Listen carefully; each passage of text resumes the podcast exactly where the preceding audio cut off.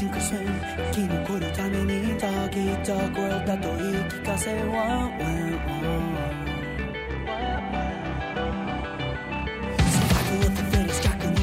Fala, mestres, beleza? Thunder aqui, sejam bem-vindos ao nosso Chá de Trovão, o seu podcast semanal para falar dos animes da semana. Esse episódio foi gravado ao vivo em nossa Twitch. Se você quiser acompanhar as gravações, entrem no link aqui na descrição. Então é isso, preparem o seu chá e vamos lá.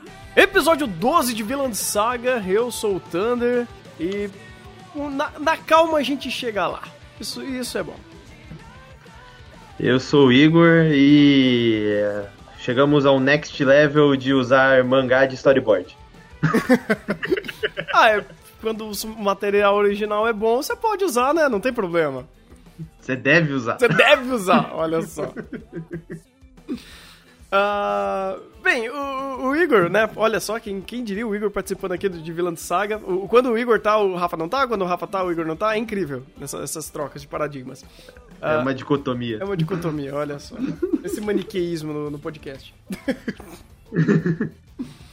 Uh, ele, vocês estavam falando, né, que o, o, o, mangá, ele tá. O, o anime ele segue muito o mangá nesse sentido, ele adapta por volta de um capítulo, um capítulo e meio por episódio, né? Isso. E, é, é, e a própria estrutura narrativa é a mesma. Então você pode pegar. Se você basicamente assistiu o anime até, o episódio, até esse episódio 12, aí no, no episódio 13, que seria respectivo, você, ao invés de ver o episódio 13, ver o, ler o mangá, a partir do capítulo 26, se eu não me engano, o episódio, próximo episódio é o capítulo 26, você vai conseguir se situar perfeitamente porque não tem nada, nada, absolutamente nada diferente narrativamente e visualmente a estrutura é idêntica. Então, se você pegar para comparar esse episódio com o capítulo 25 do mangá, você vai ver que até os enquadramentos são semelhantes. Isso é interessante, né? Porque você já tem um, um uma puta produção né? e um puta mangá na mão, então se você tem aí duas competências boas, tanto do mangá quanto da, da equipe de adaptação, eu acho que quando há essa sinergia funciona bem. Uh, eu fiquei até curioso, cara, porque tem muitas coisas que o diretor faz, e não só nesse episódio, mas uh, muita sutileza que eles mostram aqui, que eu não sei se o mangá ele também tem essa sutileza de contar algumas coisas usando uh, principalmente a, a, a, própria um, a própria direção.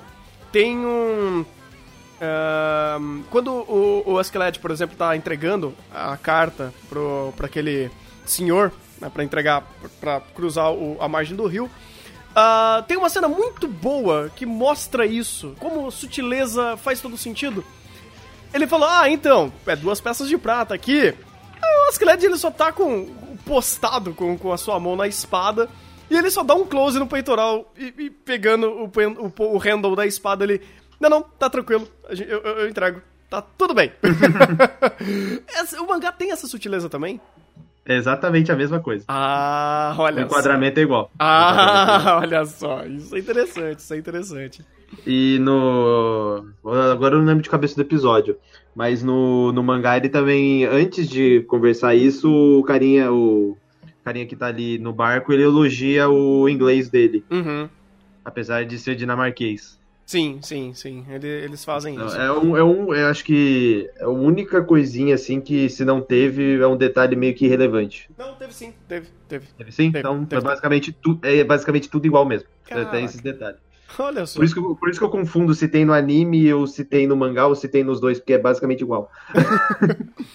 Poxa vida, eu, eu, eu, não, não é que eu estou me sentindo traído nem nada, mas eu acho que também é uma competência muito grande do diretor saber pegar essas nuances, cara porque são detalhes muito sutis. Muito sutis. Uhum. E não é de hoje que, que Vilã Saga, nem desse episódio 12, que ele mostra pra gente como é contar uma história sutil. Né, que ele consegue contar tudo detalhadamente, aos poucos, né, passo a passo. E é uma história que, bem, eu não sei até que, o quanto cresce, mas o ambiente mostra que essa história cresce demais. Pelo menos todas, tudo que ele está é, é, desenvolvendo até então pra gente, é, das guerras né, que estão que, que estourando aqui e ali, e essas tensões que vivem, que, que os personagens vivem. Então, isso escalonar para algo muito mais caótico é um dois. E se vai escalonar dessa forma, contar passo a passo e pouco a pouco, uh, tanto se preocupando, que inclusive é um, um dos, dos comentários muito recorrentes que eu tô fazendo esses últimos episódios, dessa verossimilhança que ele mostra o exército do Escalade. Ele, eles são muito vivos quando eles começam a conversar e eles pegam alguns personagens chaves aqui e ali, que geralmente sempre estão contracenando.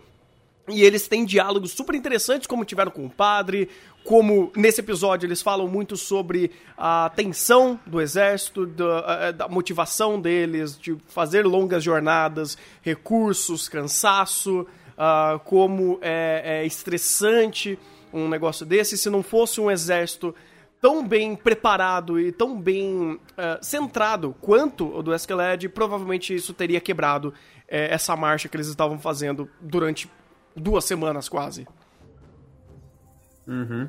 E até entrando um pouco nesse âmbito, é... muito de, dessas características são nativas do mangá, basicamente tudo. Uhum. Dá até para dizer que provavelmente o diretor de áudio e sonoplastia está trabalhando mais que a composição de série, porque é basicamente igual.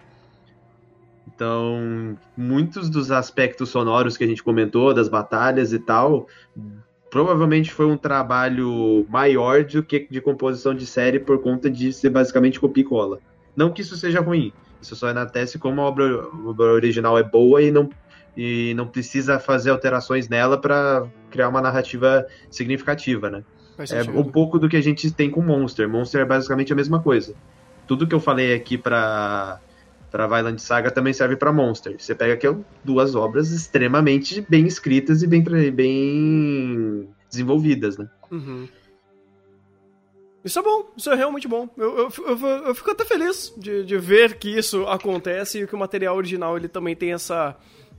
É, é, essa qualidade toda, né? Porque no começo eu não, eu não sabia muito sobre isso e para mim, é, realmente, em, em ver o anime é irrelevante, mas eu acho que em, em cunho de curiosidade, é, é interessante saber é, o que acontece lá, o que está acontecendo aqui, e, né, pra ficar meio que. De, de, deixar isso, isso como uma curiosidade em si. e o que você tinha comentado sobre a narrativa crescer, é, ela vai crescer muito e ela vai mudar um pouco de perspectiva. E, e eu, é, aquele, é aquele, aquilo que eu tinha comentado em off, hum. de a obra ela sabe o, usar do seu pacing, ela dá tempo ao tempo. E essa empatia que você tem com os personagens por conta desses momentos que, entre aspas, parecem irrelevantes ou detalhados demais, tem uma diferença brutal em um certo momento.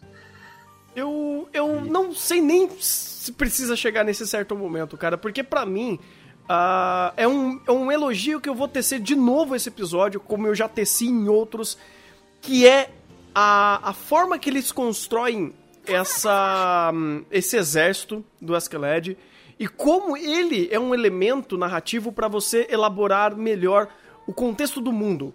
Porque eles vivem nesse mundo, eles são é, dinamarqueses, eles são é, seguidores da, da, da filosofia esca, escandi, escandi, escandinava? Escandinava, isso. Não é filosofia, desculpa, é a cultura. Ah, caraca, de novo esqueci o nome é, religião escandinava. É, é, é, mitologia barra religião escandinava, né? Onde eles acreditam em Thor e tudo mais. Então eu acho que isso pode ser competente. É, é, é, ser tratado como uma religião, vamos dizer assim. Até porque é um uhum. puta motivador deles, né? Vi viver e morrer pela guerra. Uh, é nórdica, no caso, né? Não é escandinava. É, eu acho que é basicamente a mesma coisa. Uh, então, assim, quando você tem esses momentos onde mostram esses soldados vivendo e conversando e contracenando e um, falando sobre algum acontecimento ou algum fato que acaba reverberando neles, como por exemplo foi no episódio passado do padre falando sobre Deus, né, sobre Jesus e os caras brincando, é, se, se Thor e Jesus cair na porrada, quem que ganha? Sabe? É um negócio tão incrível, tão, tão rico e nesse episódio foi justamente para falar o quanto eles acabam sendo humanos nesse sentido, deles também se cansando e tendo esses problemas quanto a essa, é, a, a essa preparação em fazer longas jornadas o quanto eles acabam se irritando com isso, o Askeladd oculta informações e a coisa começa a ficar meio nebulosa, e mesmo assim eles ainda mostram um respeito enorme por esse cara, e ainda assim eles meio que mantêm um senso de unidade muito boa, porque quando eles são contrastados ao, ao, ao outro exército, o exército da. Você lembra? Hum? Uh, quando... Ga da Galha? Isso. Galês? Sim, sim. Você percebe uma diferença ah. gigante entre eles. É, só, só em pequenos detalhes, em pequenos pontos sutis, é, como eles são mais bárbaros nesse sentido, né? E esse aspecto de detalhamento, no próprio mangá o autor fala que era a ideia dele mesmo mudar a perspectiva do, do que a gente tinha de, desse povo de maneira a detalhar, de, com base em fatos históricos, né, que ele mesmo fala que ele estudou para escrever isso, uhum. com base em fatos históricos para mudar nosso preconceito sobre esse povo, né? Uhum. Tentando trabalhar nesses detalhes uma empatia de pessoas que têm um preconceito com, com o que foi esse povo, para que a gente tivesse uma perspectiva diferente do que eles foram. E não simplesmente um monte de bárbaro que gostava de se matar. Sim que também, nas linhas de fato, acaba sendo isso. Só que é um isso com. Mas é mais que isso também. É, é um porque contexto. Ele, porque ele tem nuances, não é simplesmente sim, só isso. Sim, sim. Uh, o episódio onde eles tacam. O, o, episódio passado, se não me engano, que é o, o episódio que eles lutam no meio da floresta. Né, e você tem o negócio pegando fogo e tudo mais. Ele, e, e, tem, e tem a parte do do Thor que, tipo, instigando o exército do, do Ragnar a, a, realmente a dar porrada por causa de tentar trazer esse espírito é, nórdico deles ali e lutar pela glória da luta. É, então você tem um pouco disso, só que esse daí é, é a conclusão. Só que o, a passagem até você entender que eles são assim é muito incrível, é muito incrível. E para eles é natural. Você tem, você tem uma naturalidade tão grande em mostrar que eles têm essa faceta e esse povo é assim que é, é, engraçado você pensar que eles são, ou até mesmo classificar eles como, como bárbaros, porque é muito mais complexo do que isso. Uhum. Uh, nesse episódio, inclusive, agora eu, eu, eu lembrei aqui, eu tava passando aqui, uh, tem mais um diálogo que também é muito importante, que eu, eu tô adorando os diálogos, inclusive, do padre com o exército, que dessa vez ele fala sobre o amor. E a, a, eles não conseguem tangibilizar o que é o amor. Para eles, a, a, palavra amor não existe. É, por eles viverem tão no, no, mundo carnal e, não, e nessa intensidade das lutas e, e o, o próprio ambiente deles ser extremamente hostil e precisar que eles tenham um senso de. Uh, vamos dizer assim. Uh, de empatia com a vida, vamos dizer assim. Ele, é, o, o morrer para eles não é um problema. O morrer de forma não honrosa para eles é um problema. Então, eles viverem pela carne, não pelo etéreo, como o padre diz, uh, contrasta muito bem essa, essa forma de pensar, do tanto do, do, dos nórdicos quanto os cristãos. E você tem de novo isso criando essa, essa dicotomia, criando essa, essa, varia, essa variação desses povos e essa forma de pensar, essa for, forma diferente de cultura, de religião. Uh, e a forma que isso vai sendo trabalhado do, do, no meio da história é maravilhoso. Porque eles são meio sádicos, inclusive, quanto a esses assuntos mais etéreos, vamos dizer assim. Sim, porque não é da cultura deles, né? Uhum. Não é algo próximo a eles. E o que eu acho mais interessante é como a obra sabe utilizar os seus personagens de maneira a fazer o seu estereótipo, o seu estereótipo ter um fundo por trás do personagem. Uhum. Então, por que, que o padre é daquela forma? É, a narrativa te, te apresenta o um personagem que tem uma característica de ser um cara bebum, que quando que, que precisa ficar bêbado para viver. E, e, esse personagem começa a te filosofar. Aí você tem um monte de personagens de volta com ah, o bêbado tentando filosofar.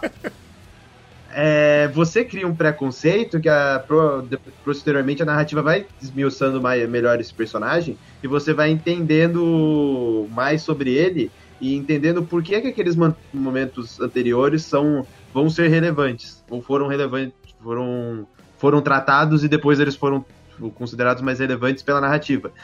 É, e, e, esses detalhes é, é interessante por conta de esses personagens eles vão passar por outras dificuldades. E essas dificuldades vão ser refletidas pelo que o anime apresentou nesse momento. Então, esses momentos que eles colocam, pausam para diálogos, para desenvolvimento de personagem, não é só desenvolvimento do, do personagem, é um desenvolvimento de ideologia, porque muitas da, das discussões que ele tem vale por um estereótipo, por um grupo, não só por um indivíduo, porque o relevante, por exemplo, não é os personagens discutindo sobre amor. Não, é o exército do Askeladd discutindo sobre amor e o que se influencia neles. O, o, quanto um se influencia, o quanto o outro se influencia, individualmente não é relevante. Uhum. Mas num total, posteriormente, aqueles, aquele grupo que se interessou, que é o grupo que entende o amor de alguma forma, é relevante. E aquele outro grupo que também que não entendeu, ou seja, ele sabe, ele sabe trabalhar esses, esses estereótipos, ele sabe trabalhar essas facetas, esses grupos, para depois uh, utilizar na narrativa eu vejo. Eu não sei se isso vai ser feito, mas se for, eu, eu tô entendendo o que ele tá tentando fazer. Justamente trabalhando esse exército do Esqueleto como um micro que vai se refletir ao macro. Então, por exemplo, nesse diálogo dele falando sobre o amor, no finalzinho tem um dos caras ali que fala: Padre, continue falando, sabe? Me conte mais sobre essa sua loucura. Então você já tá começando a colocar algumas bolhas uh, de nuances onde não é todo mundo que pensa da mesma forma. E, isso é interessante, porque você consegue fazer isso se tornar muito mais crível. Porque por mais que você mostre a unidade como um todo, como é esse exército em si, né, como usando esse exército como um, um simbolismo ao que tange ao todo o exército dinamarquês, ou a todos os vikings, vamos dizer assim, é, você começa a colocar algumas bolinhas é, de nuances nesse, nesse exército e mostrando que um ou outro pode começar a ter ideias diferentes ou até se converter a outras ideologias ou até outros mindsets, isso pode ser muito rico para a história e não só utilizado de forma ativa no roteiro, mas também para trazer esse macro desse mundo é, exemplificando dessa forma. Então você tem, você está nesse, nessa parte de virada onde você está tendo uma nova religião, uma nova cultura que está sendo uh, espalhada nesse meio e você tem resistência e você tem curiosidade e você tem essa briga sutil. Não é que eles estejam aí de fato brigando, conflitando por isso, mas você tem isso borbulhando de formas diferentes para pessoas diferentes e isso uh, tá sendo muito interessante. Sutil, e bem colocado. O que eu mais gosto em questão de narrativa e respeito da obra com relação ao que ela apresenta é o quanto ela re, re, apresenta e representa bem a geografia do, dos locais. Uma das coisas que mais se destacou para mim no mangá é que todo final de volume ele te, o autor desenha a, o mapa e te apresenta por onde os personagens passaram. Hum. E aí ele apresenta os personagens, aonde eles estão, para onde eles foram, de onde eles vieram. Então você tem toda a rota dos personagens. E quando o anime fala, o personagem fala, ah, eu quero chegar em determinado lugar, então eu vou ter que atravessar uh, determinado rio para chegar em outro país. Ou seja, isso para quem não tem conhecimento de, de como funciona é, a geografia e o, a distribuição, por assim dizer, do, da, daquele local fictício, parece simples. Mas quando os personagens começam a debater entre si, por que, que você vai atravessar pela água? Por que a gente não pega um barco e tal? Essas discussões geográficas são, são as discussões que situam o espectador naquele contexto e, sim, e simplesmente não ignoram aquilo. Então, ou seja, a geografia e a estrutura que o anime apresenta, ele cria dificuldades para si mesmo, que são as dificuldades que geram os conflitos que geram a, as conversas do anime. Uhum. Ou seja, quando eles atravessam e o Ragnar fala: Não, vamos pegar um barco. Por que vamos pegar o barco? Porque se a gente não pegar um barco, a gente vai pegar por um caminho muito maior que a gente basicamente vai atravessar a Inglaterra inteira. Uhum. E ele, ele não quer isso. Ou seja, gera-se conflitos, gera-se desgaste e a obra já, já apresentou e vai apresentar posteriormente também muitos conflitos que são gerados por pequenos desgastes que para, que para você são detalhes simplórios, mas que a narrativa guarda e fala, ó, aquele personagem agiu de determinada maneira por causa disso, disso e disso. Aí quando você pega as motivações dos personagens, você percebe que uma das, dos motivos era algo que você não tinha nem parado para pensar que aquilo era relevante mas ele sabe trabalhar o âmago dos personagens para fazer com que esses conflitos, entre aspas, irrelevantes, se tornem relevantes num somado. Eu, eu não sei como isso é trabalhado pra frente, mas o que eu tenho de exemplos até então me mostra que isso é tão bem detalhado que não é personagem principal que você percebe isso não, cara. É personagem secundário que você nunca viu na vida. Lembra aquele dois brother que se comeram na porrada numa noite que que eles simplesmente se estavam tretando, aí um chamou o outro de galo, é, ladrão de galinha? É isso, uhum. sabe? É, é, é, um, é, uma coisa tão sutil, de um problema tão su sutil, vamos dizer assim, que eles estão vivendo ali. E apenas um, um pequeno desgarre entre os dois causa uma morte. Então, dá para perceber que o roteiro ele tem é, essa, essa sensação de causa e consequência em âmbitos tão flexíveis, vamos dizer assim. É, é, porque ele sempre vai lembrar do que ele fez.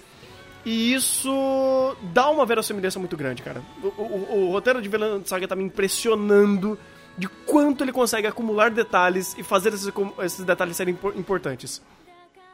É, nesse episódio a gente também teve com a apresentação do País de Gales, a gente também teve a ideia da lenda que o, o Askeladd traz do, do Rei Arthur, né?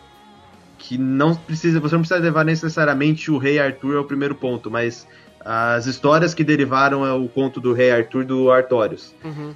E eles, eles começam a fazer correlações. E conforme a narrativa vai, andar, vai andando, a gente vai perceber o quanto essas correlações influenciam. Uhum. E, e, é interessante como ele consegue amarrar. Ele deixa as pontas soltas e ele vai amarrando aos poucos. E prestem atenção nesses detalhes, porque isso vai ser muito relevante, mas tipo, muito relevante daqui a uns 5, 6 episódios. Eu tô prestando atenção em tudo, cara. Eu tô tentando prestar atenção em tudo, pelo menos, porque tudo me parece importante. É, é estranho como o Vinland é. Saga consegue fazer isso bem. E, e, sabe, e sabe o que eu posso falar? Eu, como já tô mais avançado, eu posso falar, é relevante pra caramba. é muito relevante. É, que você acaba prestando atenção em tudo, cara, porque tudo parece interessante. E eu acho que, de novo, dando aquela volta e falando sobre pacing, você fazer tudo ser relevante, mas contar com calma tudo, faz uma diferença muito grande. Muito grande, porque uhum. eu tô com um, uma flag na cabeça, não uma death flag, mas uma flag na cabeça, pensando no, no, can, no canudo. Eu tô muito, tô muito curioso sobre esse personagem, porque tem algo nele. Tem, tem alguma treta ali. E, e, eu sei que de alguma forma eles estão querendo me passar de que essa, é, esse negócio é importante. Tudo que ele fez até então vai ter alguma. É, é, vai ser conclusivo de algum âmbito. Então eu tô fazendo o que provavelmente o mangá também fez, mas o diretor tá fazendo e a mais, que é fazer prestar atenção nesse personagem. Que até então foi quase que um recurso de piada pra, pro, pro uhum. roteiro como um todo. E, e, e Violent Saga é um anime estranho para mim, porque eu não sei até que ponto eu posso analisar storyboard e direção. porque como é exatamente igual ao mangá, eu não, eu não, consigo pegar em determinado ponto e falar, ah, isso foi o diretor. É claro que se tiver uma mudança brusca, eu sei o que, o que, o que foi o diretor, que foi a composição de série do anime. É, mas o, é tão semelhante que isso acaba com caindo naquela ideia de tipo é, o, o cara tá copiando o mangá e não importa a qualidade do diretor, não dá para realçar a qualidade do diretor. A gente não consegue ver nitidamente o trabalho dele, porque ele tá basicamente repassando o que, tá, o que vem do mangá. E é tão bem feito que não dá para mim exigir isso dele, mas também bloqueia para o espectador saber o quanto, o quão ele conseguiu desenvolver em cima da narrativa. Uh, eu vou tentar dar uma ideia, vamos ver se vai fazer sentido. Uh, não seria mais interessante você olhar no âmbito uh, de keyframe, vamos dizer assim? Tudo bem, eu cara, sei. Calma, calma, cara, calma. Eu vou, calma. Vou, vou, vou, vou, te falar um negócio. É, vou, é, é, só pra te falar um negócio. É. Pra mim analisar isso, eu não posso ir nem pra keyframe, eu tenho que between, porque os keyframe é igual. não, tá bom, então vamos lá. finalização. Ideia, finalização. Aque, aquela, aquela imagem que aparece quando eles falam das garotas escravas do rei. Hum Aquela imagem é igual do mangá. Puta merda. Igual. A, a imagem é igual. Você pega a, a, quando aparece a espada, é igual. O, o diálogo do Askeladd com aquele outro carinha que, que ele se ajoelhou, hum. os, o, os quadros são iguais, o enquadramento é igual. Hum, aí que tá. É, e por isso é, é, é porque o framing realmente não seria os, o correto. Então eu vou dar finalização. Você acha que a finalização já não mostra. É, tudo bem, mas aí a finalização não vai necessariamente ser uh, mérito do diretor em si. Mas eu acho que quando eles precisam dar uma cena que é importante, a finalização da cena é completamente maximizada. Completamente. Você sabe onde eu consigo ver o trabalho do diretor? Hum. Cenas de ação. Ah, aí é, é, é. Aí, aí não tem como. Aí realmente, o negócio. Porque ele, ele respeita os quadros-chave, respeita, mas ele tem um between completamente diferente. Hum. Tem aquela cena que ele colocou em primeira pessoa no, no anime, que foi aquela batalha que o que o Torfin invadiu o forte do episódio 6, se eu não me engano. É, aquela batalha ele inovou com aquele enquadramento em primeira pessoa. No mangá ele tinha um aspecto semelhante, mas não era, não tinha todo o detalhamento que teve naquele momento. Então ali eu vi o trabalho do diretor. Justo, justo. Eu acho que é, é qualquer coisa que. Mas, mas, mas sabe, sabe eu, eu, tenho certeza onde eu vou ver o trabalho do diretor. Eu, eu, tenho umas cenas na cabeça que ele provavelmente ele vai mudar com, com relação à questão de filtros, ângulos, porque ele consegue e construção audiovisual. Então, eu, em linhas gerais, eu acho que ele precisa dessas cenas de efeito, de impacto, para a gente conseguir medir o trabalho deles. Porque cenas de personagens dialogando e, e os enquadramentos sendo semelhantes não dá para sentir tanto. Hum. Até porque não faz sentido ele, ele, mudar isso, sendo que é algo sim, um simples diálogo. Não faz sentido ele ficar alterando esses, é, esses enquadramentos e essas situações. Porque é diálogo. É, é simples. É, no, no, máximo ele poderia meio que criar. Uh simbologias através da própria direção, como o Makoto faz, por exemplo, como ele fez em Lord Omeloy. Uh, mas mesmo assim eu acho que não é. não precisa. Sabe? Eu acho que Vilã Saga já tá extremamente bom do jeito que tá. Sabe? Uhum. não precisa mais do que isso. Já estamos no nível tão alto, cara, de produção, que assim, uh, o mérito para mim do diretor é ele tá fazendo isso casando tudo bem feito, do jeito que tá, cara. Pra, pra mim, assim, Pode ser copia e cola, pode ser, não tem problema. Esse cara já é um gênio por estar tá fazendo isso tão bem feito.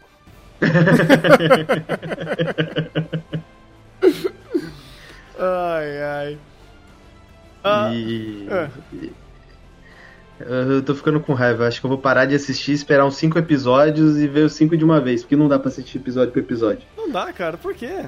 Não dá. Não dá. É. É. Não, eu não consigo, porque ele para num ponto que parece que ele chega, apresenta um monte de informação, mas ele não conclui essas informações. Aí você fica Coisa na expectativa, que... né? Aí você fica na expectativa. Te entendo. Aí você fica na expectativa. Esse episódio, inclusive, ele, ele, ele tá servindo muito bem esses últimos episódios justamente por isso, né? Você fala, putz, vai acontecer algo interessante. Aí você vai pro outro episódio, acontece uma coisa interessante, aí dá cliffhanger, você fala, caraca, Exato. mano. Exato. Ah! Mas eu gosto, eu gosto disso, e eu cara. vi aqui, hum. esse episódio abrangeu dois, dois é, capítulos do mangá. Uhum. E que é o 24 e 25. E exatamente onde acaba o episódio é onde acaba o capítulo 25. Olha só, olha só. Uh, mas tudo bem, cara. Eu, eu, eu, aceito essa, essa vontade que Vilã Saga nos faz de continuar na série, porque instigar também é muito bom. Sabe, você ter coisas para contar é muito bom, você usar os seus episódios, né, o tempo do seu episódio para contar coisas menores e deixar momentos climáticos, vamos dizer assim, sempre em transições de episódio, eu acho que são coisas muito boas. Inclusive que melhora muito o pacing da obra, porque você uhum. sempre tá conectado um episódio ao outro, você sempre tá nessa, nesse negócio de, de, de se importar com a obra, porque tudo é importante aqui. Você se importa com tudo e isso é bom. E ele não força a, a empatia e nem o senso de se importar. Ele faz isso porque ele mostra as situações que eles vivem. E se você tá no episódio 12 agora e você não tem nenhuma empatia com nenhum personagem, não tem o porquê de você estar tá assistindo Vilã de Saga. é. Que é diferente, que é diferente de muitas obras. Eu, eu sei que é meio estranho falar isso, mas uh, Vilã de Saga é aquele negócio. Se você chegou no episódio 12 você não entendeu ainda o que ele quer fazer, cara, eu, eu acho que você tá errado. eu, eu acho extremamente difícil achar algum. Algo. Pensando estruturalmente na obra, na, na narrativa, é alguma coisa que a obra falha muito, ou que tenha algum déficit em questão de desenvolvimento de personagem, roteiro, enredo. Acho que a única coisa que a gente reclamou de Violent Saga era cenas de ação extremamente é, hipérboles visuais, né? Porque é extremamente over, que fogem do, do aspecto que você espera dos personagens, né? Você não espera que um personagem vá lá dê um pulo de 50 metros na, na, naquela época, né? Tirando esse aspecto, eu não consigo ver nada que influencie negativamente na obra. Eu, Absolutamente é, nada. É verdade, é verdade. Eu ainda, eu ainda faço ressalvas, inclusive, com essas hipérboles, porque para mim elas funcionam bem. Porque é só em momento de porrada. Você não tem essas, é, é essas uh, capacidades sobre-humanas em momentos que não precisam ser usados na obra. Sabe? Ele não tá, uhum. por exemplo, puta, preciso resolver esse problema. Ah, eu sou, eu tenho a força de 30 homens, então eu vou resolver esse problema que não é um conflito armado com essa minha força. Quer um exemplo disso? Essas caminhadas é, enormes que eles estão fazendo, nessas né? essas quase migrações que eles estão fazendo com esses com exércitos. Uh, onde eles estão andando por semanas. E você vê essa fragilidade dessas pessoas, inclusive do próprio Escalade que é um cara extremamente poderoso, ou até mesmo do, do, do Torque. É, se bem que o Torque tipo, não mostrou essa fragilidade dele nessa. É, é, nesse. É. é, é nessa, nessa, marcha que eles estão fazendo, né? Mas mesmo assim, uh, olha que interessante. Se a obra realmente quisesse usar esse power play, eles fariam, tipo, os personagens passarem. Ah, você tem que caminhar durante duas semanas nesse trecho, mas vocês são super soldados, então vocês fazem em quatro. Sabe? Não tem isso né? E é aquela coisa, é um elemento, mas o anime ele sobrepõe esse recurso de meio que level design ou power up nos personagens em detrimento ao roteiro. Então o roteiro fica em primeiro lugar. Uhum. Então entre você bolar uma estratégia mirabolante e utilizar de personagens poderosos para derrotar o Torque ou não, a gente vai colocar o pé no chão e vamos pensar em outro âmbito. Qual o melhor, qual seria a melhor ideia em âmbito de roteiro? Pra gente fazer com que essa história seja coesa, não que ela seja acelerada. Porque simplesmente eles poderiam acelerar e já ir pro conflito posterior. Sim. Isso, isso é bem claro. Mas eles decidiram segurar e decidiram fazer uma, uma construção mais pé no chão. Isso eu falo no anime, porque em relação ao mangá é outra história. Mas em relação ao anime, eles poderiam acelerar para chegar no ponto que eles querem mais rápido, né? Porque, pra ser sincero, Thunder, o anime nem começou ainda. Não, eu, eu, eu acho isso ótimo. Eu realmente acho isso ótimo, porque. Uh, como você falou, ah, o anime, a única coisa que ele realmente mudou foi as, a ordem dos fatores em questão de mostrar primeiro o, o, o Thors, né, o pai do Thorfinn, e mostrar, assim, de uma forma simbiótica, a evolução do Thorfinn quanto ele criança e ele agora meio pré-adolescente, adolescente.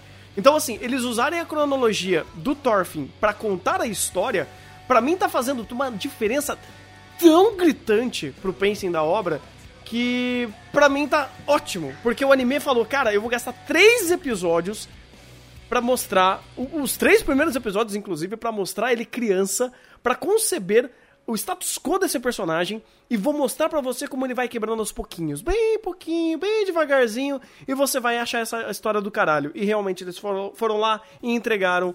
E nossa, isso tá sendo incrível. Uhum. Muita gente reclamou, inclusive, do que viu o mangá e falou: Ah, porra, não começou no dedo no cu e gritaria. Que bom! Que bom que não começou no dedo no cu e gritaria. É, porque por, com relação ao contexto e empatia pelos personagens, isso faz uma diferença gritante. Uhum. Uhum. Faz muita diferença. Tanto, apesar, de, apesar de o flashback ser, não ser tão depois assim, é, pro, pro primeiro, pro que seria o episódio 1 e 2, influenciaria mais negativamente, porque você estaria apresentado a personagens basicamente. Ó, oh, o Thorfinn é o estereótipo do jovem revoltado.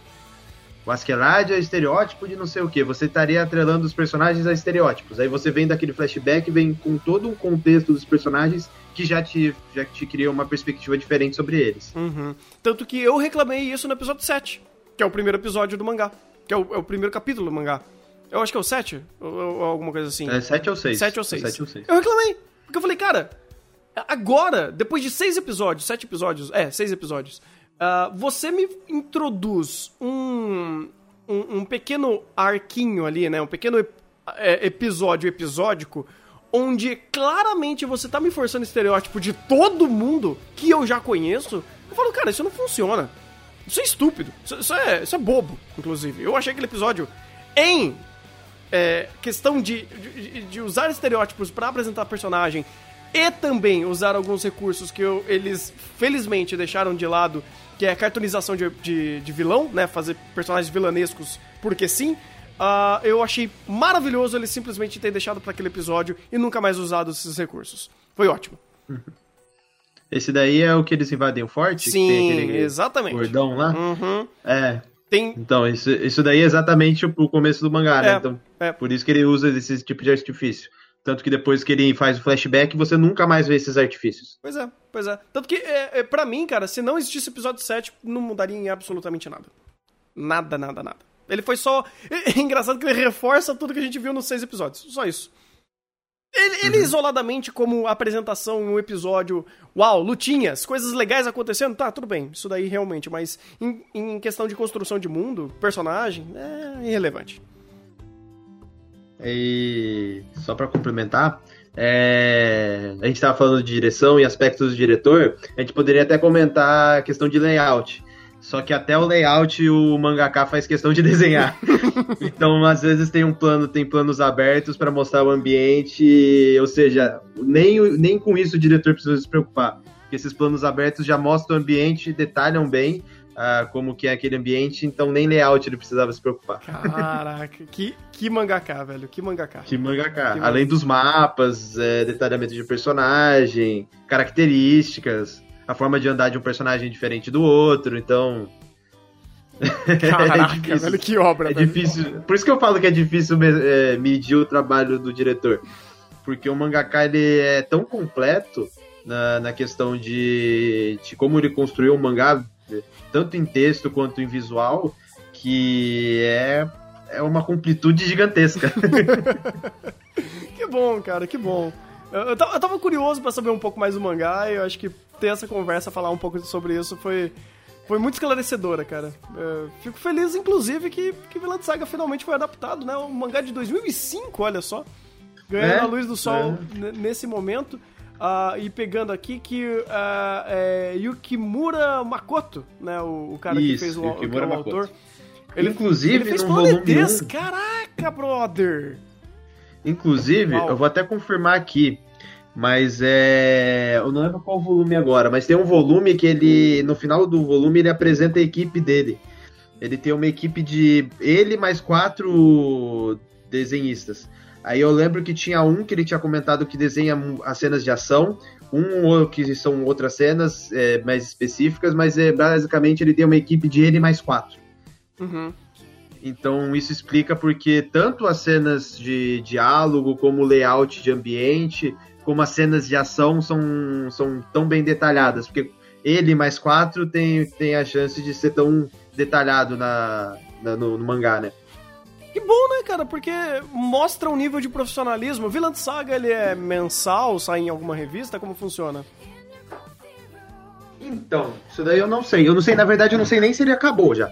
Não, parece que ele não acabou. Parece que ele não acabou. Acabei de ver aqui, parece que não acabou. É, É, porque eu vi que ainda tá lançando os mangás, né? Seria... Só, espero, só, espero, só espero que ele não caia na mesma historinha do, do Miura, né? É... Fazem quando quer. É, esse é um problema. É. Ele é seri- serializado na Afternoon. Interessante. Inclusive todo, por exemplo, no volume 2 ele tem ele tem um desenho, um concept art do Askeladd expli- explicando como funciona a espada, o detalhamento, é, o bordado na, na, na espada, no, na base da espada também. Ele é bem descritivo nesse aspecto. Então, se ele tem isso aqui, ele lançou no mangá, imagino que ele tem de concept art pro anime, né? Pronto. Tá tudo pronto, cara. É só Tá pegar e, e- e- e usar. Isso é bom, isso é realmente bom, cara. Um mangá, um mangá muito competente, inclusive. Ah, aqui, achei. É no volume 3. Hum, É, tem o Hayato Kumagai, que, que desenha. Aí eu, tem o comentário do, de- do cara, que, que foi citado, e tem o comentário do mangaka. Aí o comentário do mangaka é que ele desenha bem rápido, faz sozinho o trabalho, o trabalho de três pessoas e ainda é craque em desenhar cenas de violência. então, então, cenas de violência a gente já sabe quem elogiar. Sim, Aí sim. tem tem o Kazuoki Suzuki, que é, esse, esse, comentário eu não posso realizar aqui, senão a gente vai ser expulso daqui da live, que vai fechar tweet e tudo. Caralho! Mas é o Kazuoki Suzuki. Ok, ok. É. Basicamente, os do o mangaka e ele tem um conflito sobre um passar a mão na bunda do outro, mas isso daí. Ah, tá bom, cara. Coisas eu, pessoais. Eu, eu, não sou fiscal de cu de ninguém, rapaz. E os outros dois, que é o Tomoyuki Takami e o Daiju Watanabe, ambos têm, mangaka, têm, têm mangás publicados, né? Então não são caras simplesmente entrando para conseguir experiência ou algo do gênero. Uhum. Que bom, cara, que bom. Eu fico feliz. Um dia, tem, quem sabe, se eu, se eu puder, eu acabo dando uma olhada no mangá. Uh, Vilã de Saga é uma, uma história que. É, não tem pra comprar, então vai ter que ver online. Infelizmente a gente tem que dar um jeitinho, né? Que pena, cara, que pena. É difícil comprar. Ah, é que pena, cara. Ele não saiu, ele não saiu no Brasil, né? Não, ele saiu, saiu pela Panini, ah. mas sair pela Panini e não sair é a mesma coisa. Ai, meu Deus. Eu não, eu posso fazer nada. Berserk, volume 13. Violent Saga, volume 7. Aí você vai pra Panini e tem uma porrada de mangá que não tem no estoque. Ah, é complicado. Bem, pois bem. Então... Isso aí é uma discussão. É, é, não estamos na live de mangás no Brasil, ó, mercado de mangás no Brasil. É, eu acho que esse, esse, assunto já foi requentado 300 mil vezes por tanta gente, cara, que eu acho que eu não tenho muito mais a acrescentar a isso. É. E é requentado todo ano na, no debate de, da, da mesa de debate das editoras. que essencialmente muito próxima uma da outra nesses pontos. É. Principalmente nas perguntas que fazem sobre, né? Mas. É, é, na real, é as mesmas perguntas, só mudam os mangás, né? é verdade. O que aconteceu com o volume 13 de Berserk? Aí no ano seguinte, o que aconteceu com o volume 7 de Violent Saga? Justo. Aí só vai mudando os mangás conforme passa os anos, né? Ah, é muito bom. Bem, temos mais alguma coisa pra falar desse episódio? É, só comentando que aquele momento que aparece o Leif, né? Uhum. Que aquele momento não tem no mangá. Oh, coisa aquele originais. Não tem no mangá. A, aquele corte, só aquele corte não tem no mangá. É porque eu, eu vi aquilo, eu não sei se, se o resto também tem, porque isso me pareceu muito final de cur, né, esse episódio em si. Quando ele começou a, a, a mostrar uma série de outros planos, uh, mostrando o rei, com seus soldados, mostrando o Leaf uh, e passando entre esses planos, né? Mostrando o Torque. Uh, ah, fal uhum. Faltou uma, uma ceninha mostrando a família do, do Thorfinn. Eu tô muito curioso para saber como tá a mamãe e a irmã, cara. Hum, é, então, Ótimos eu tô no volume 6 do mangá e ainda continuo curioso. Oh, shit! por, por isso que eu, que eu achei estranho ele colocar esse momento, porque no mangá até agora volume 6, eu não lembro nada de, desse aspecto. Para mim, os personagens são simplesmente sumidos. Caraca! Então, mano. ele antecipar isso pode ser que o diretor dê alguma cartada ali para alguma mudança de estrutura narrativa. Isso seria incrível. Isso seria interessante. isso seria incrível. Que aí quebra a perna de todo mundo que dá o mangá, porque aí a gente não vai, esperar uma coisa vir outra. É, pois é, pois é. Eu, eu, te, eu, tenho medo, cara, eu tenho receio. Eu, é um núcleo de personagens tão bom naquela vila que, putz, vou, vou ficar triste se eles fizerem alguma coisa errada com eles. Hum, é. É, daquela vida. Calma que tem outras vilas ainda. Ai, meu Deus. Ai, meu Deus. Eu não sei se eu tô cara, preparado. Eu tenho, tem uma que, que vai ser... Esse episódio eu vou querer comentar, nem que eu dou um jeito aí. Mas tem um episódio que vai ter, que é, que é de uma história... Que é esse eu vou querer. Que é também é uma vila. Cara, é, é muito bom. É muito bom. Não sei como, como que eles vão adaptar, mas se continuar nessa mesma vibe, vai ser um dos melhores episódios de Violent Side. Mas, é isso. É isso, é isso. É